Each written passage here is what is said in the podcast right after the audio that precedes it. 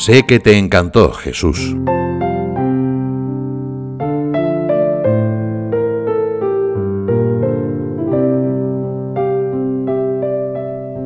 El 29 de diciembre de 1933, San José María ultimaba la instalación de la Academia Día. Le ayudaban ese día cuatro estudiantes, Manolo, Isidoro, Pepe y Ricardo. Una de las tareas que ejecutaron fue la instalación de una pizarra de 1,10 por 2 metros en una clase. Al día siguiente, anota en sus papeles la emoción que le embargó. En cuanto colocaron el encerado en una clase, lo primero que escribieron los cuatro artistas fue Deo omnis gloria, toda la gloria para Dios. Ya sé que te encantó Jesús. En esas pocas palabras se vislumbra su gozo al contemplar esa simpática ocurrencia.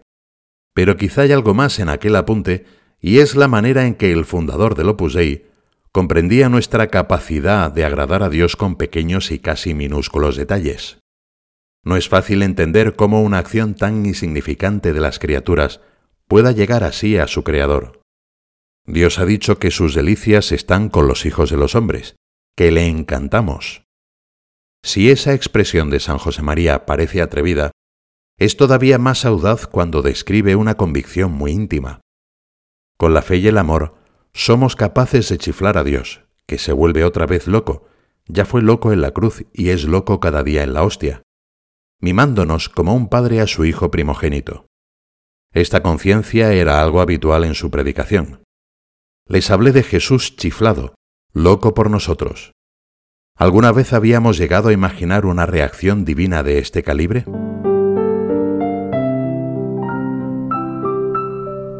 La felicidad de Dios.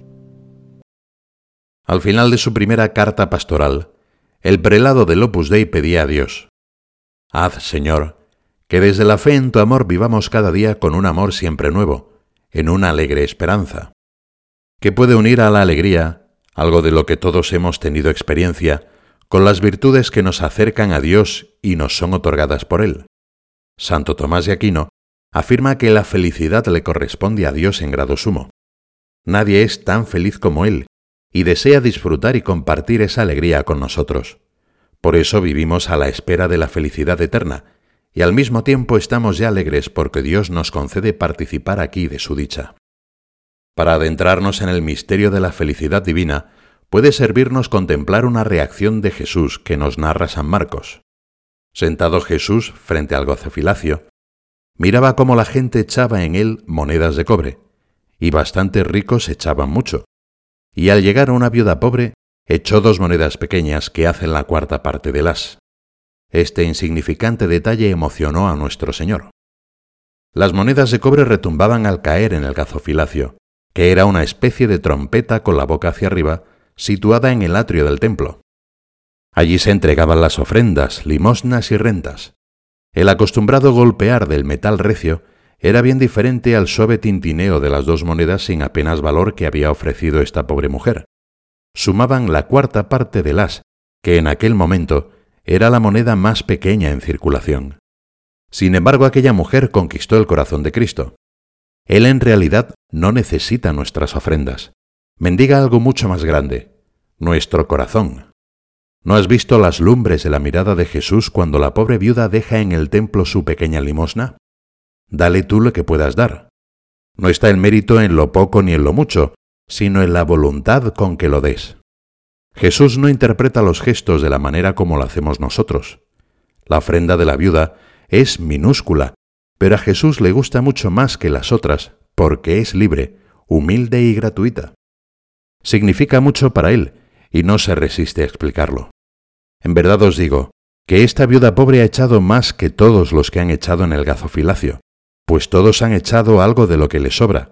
Ella, en cambio, en su necesidad, ha echado todo lo que tenía, todo su sustento. Cristo nos desafía a valorar las cosas, y sobre todo nuestra vida, de una forma diferente, alternativa y paradójica.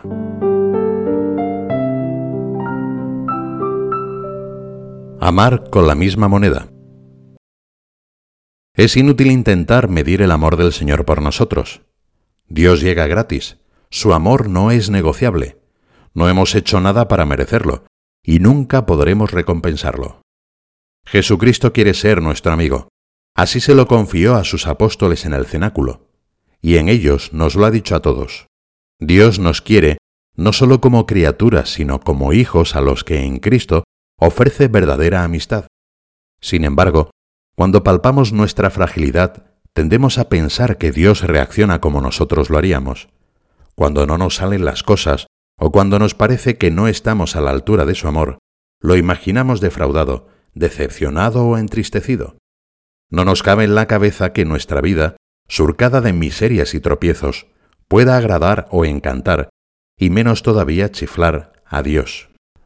Los padres de la Iglesia han tratado de prevenirnos ante este error tan común. Hombre, ¿por qué te consideras tan vil tú que tanto vales a los ojos de Dios? San Buenaventura nos enseña el camino para no equivocarnos. Si quieres saber cómo se realizan estas cosas, pregunta a la gracia, no al saber humano. Pregunta al deseo, no al entendimiento. Pregunta al gemido expresado en la oración. ¿Cómo puede ser que Dios se entusiasme de ese modo con nuestros minúsculos detalles de cariño o incluso con nuestras limitaciones? ¿Cómo es posible que la distancia infinita entre el amor de Dios y nuestra pobre correspondencia sea cancelada? Está claro que no tenemos dinero suficiente para comprar su amor. Nos ama porque le da la gana, que es la razón más divina. Por eso, no nos obliga a corresponderle de una manera precisa. Al mismo tiempo se entusiasma si le pagamos con su moneda, con un amor gratuito de quien se deja amar, de quien permite al otro estar chiflado. Esto sucede cuando comprendemos que el cariño divino no está a la venta y por eso esperamos únicamente en la lotería de su bondad incondicional. Entonces el alma responde con lo poco que atesora, pero con una gran diferencia. Lo hace porque le da la gana, igual que Dios, y lo disfruta igual que Él.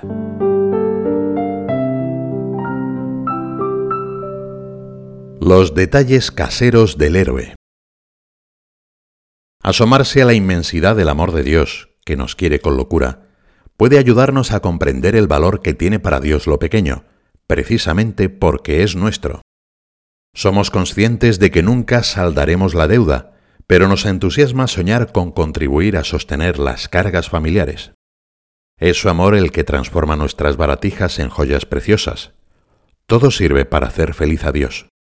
Bastan, como nos dice el Evangelio, dos monedas que forman la cuarta parte del as, pero que considera aptas para su infinita capacidad de amar y ser amado.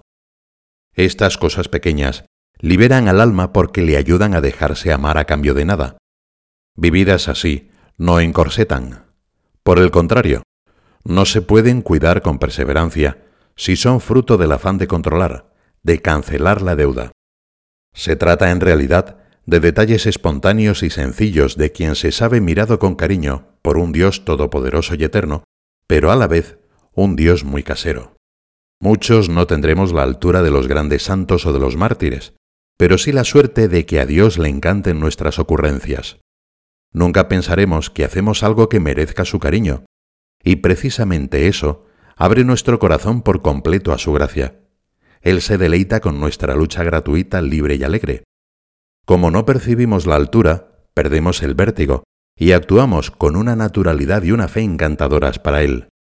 Muy bien, siervo bueno y fiel. Como has sido fiel en lo poco, yo te confiaré lo mucho. Entra en la alegría de tu Señor. Internarse con esta perspectiva en el universo de las cosas pequeñas nos permite evitar dos caricaturas que no son dignas del humor y del amor con el que Dios nos mira. Aparentemente lejanas Ambas desviaciones tienen algo decisivo en común. Ponen el foco en nosotros, en lo que hacemos. Por un lado, podemos descubrir después de años de lucha que el cuidado de las cosas pequeñas nos proporciona cierta seguridad, y cabe el riesgo de buscar ahí la tranquilidad del que se limita a cumplir. Quizás sin darnos cuenta, se han transformado en pequeñas rigideces que sirven de analgésico para nuestra inseguridad. Las vivimos externamente, pero no las disfrutamos. Por otro lado, cabe también que nos supongan un peso insoportable, una carga que aplasta y desdibuja el rostro amable de Cristo, porque nos hacen agobiante la lucha. En ningún caso la solución pasa por no prestarles atención. Más bien se trata de atisbar cómo se presenta ante Dios nuestra lucha, no los resultados que nosotros logramos. Es cuestión de poner el foco de nuevo en Él. Esa pelea muchas veces puede ser escondida, ínfima y sin fruto, pero es parte del diálogo eterno entre el niño inocente y el padre chiflado por su hijo. ¿Cuánto me quieres? Dilo. Y el pequeñín si la vea. Muchos millones. Sobre esto escribe San José María en una carta. Qué tontería este cuento. Es verdad, pero todo aquello en que intervenimos los pobrecitos hombres, hasta la santidad, es un tejido de pequeñas menudencias que derechamente rectificadas pueden formar un tapiz espléndido de heroísmo o de bajeza, de virtudes o de pecados. Las gestas, nuestro mío Cid, relatan siempre aventuras gigantescas, pero mezcladas con detalles caseros del héroe. Ojalá hagas siempre mucho caso, línea recta, de las cosas pequeñas. Y yo también, y yo también.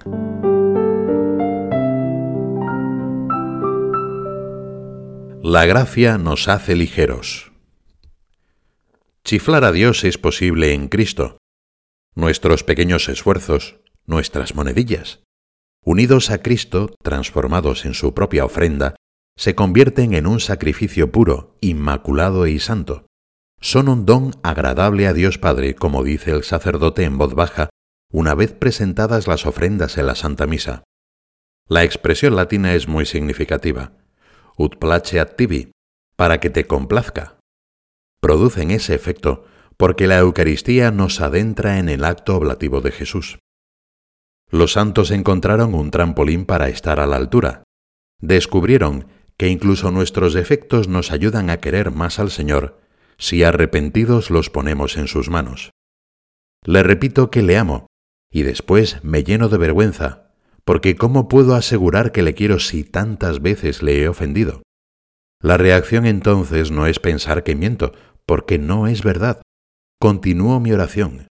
Señor, te quiero desagraviar por lo que te he ofendido y por lo que te han ofendido todas las almas repararé con lo único que puedo ofrecerte, los méritos infinitos de tu nacimiento, de tu vida, de tu pasión, de tu muerte y de tu resurrección gloriosa, los de tu madre, los de San José, las virtudes de los santos y las debilidades de mis hijos y las mías, que reverberan de luz celestial, como joyas, cuando aborrecemos con todas las veras del alma el pecado mortal y el venial deliberado.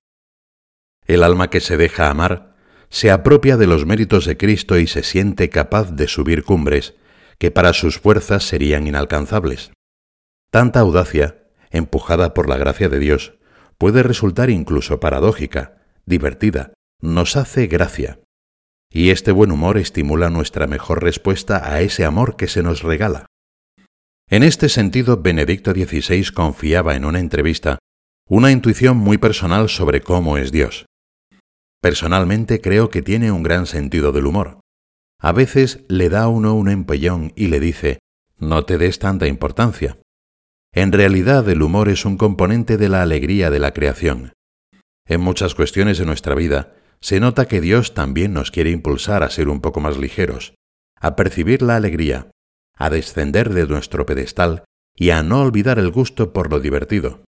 Dios quiere que entremos en su gozo, que participemos de su alegría íntima, de su gozo infinito que nada puede arruinar. Para eso nos ha creado. Posiblemente la buena mujer del Evangelio no perdió demasiado tiempo pensando si su ofrenda era mayor o menor que la del resto de los que acudían al gazofilacio. Tuvo la intuición de que a Dios no le importaba mucho la cantidad. No fueron necesarios muchos cálculos, ni se puso a hacer comparaciones. Simplemente le pareció lógico darlo todo, no hizo un drama de su pobreza, aunque su condición tal vez no fuera agradable. Así lo viven y entienden los santos. Son audaces y ocurrentes, divertidos y graciosos.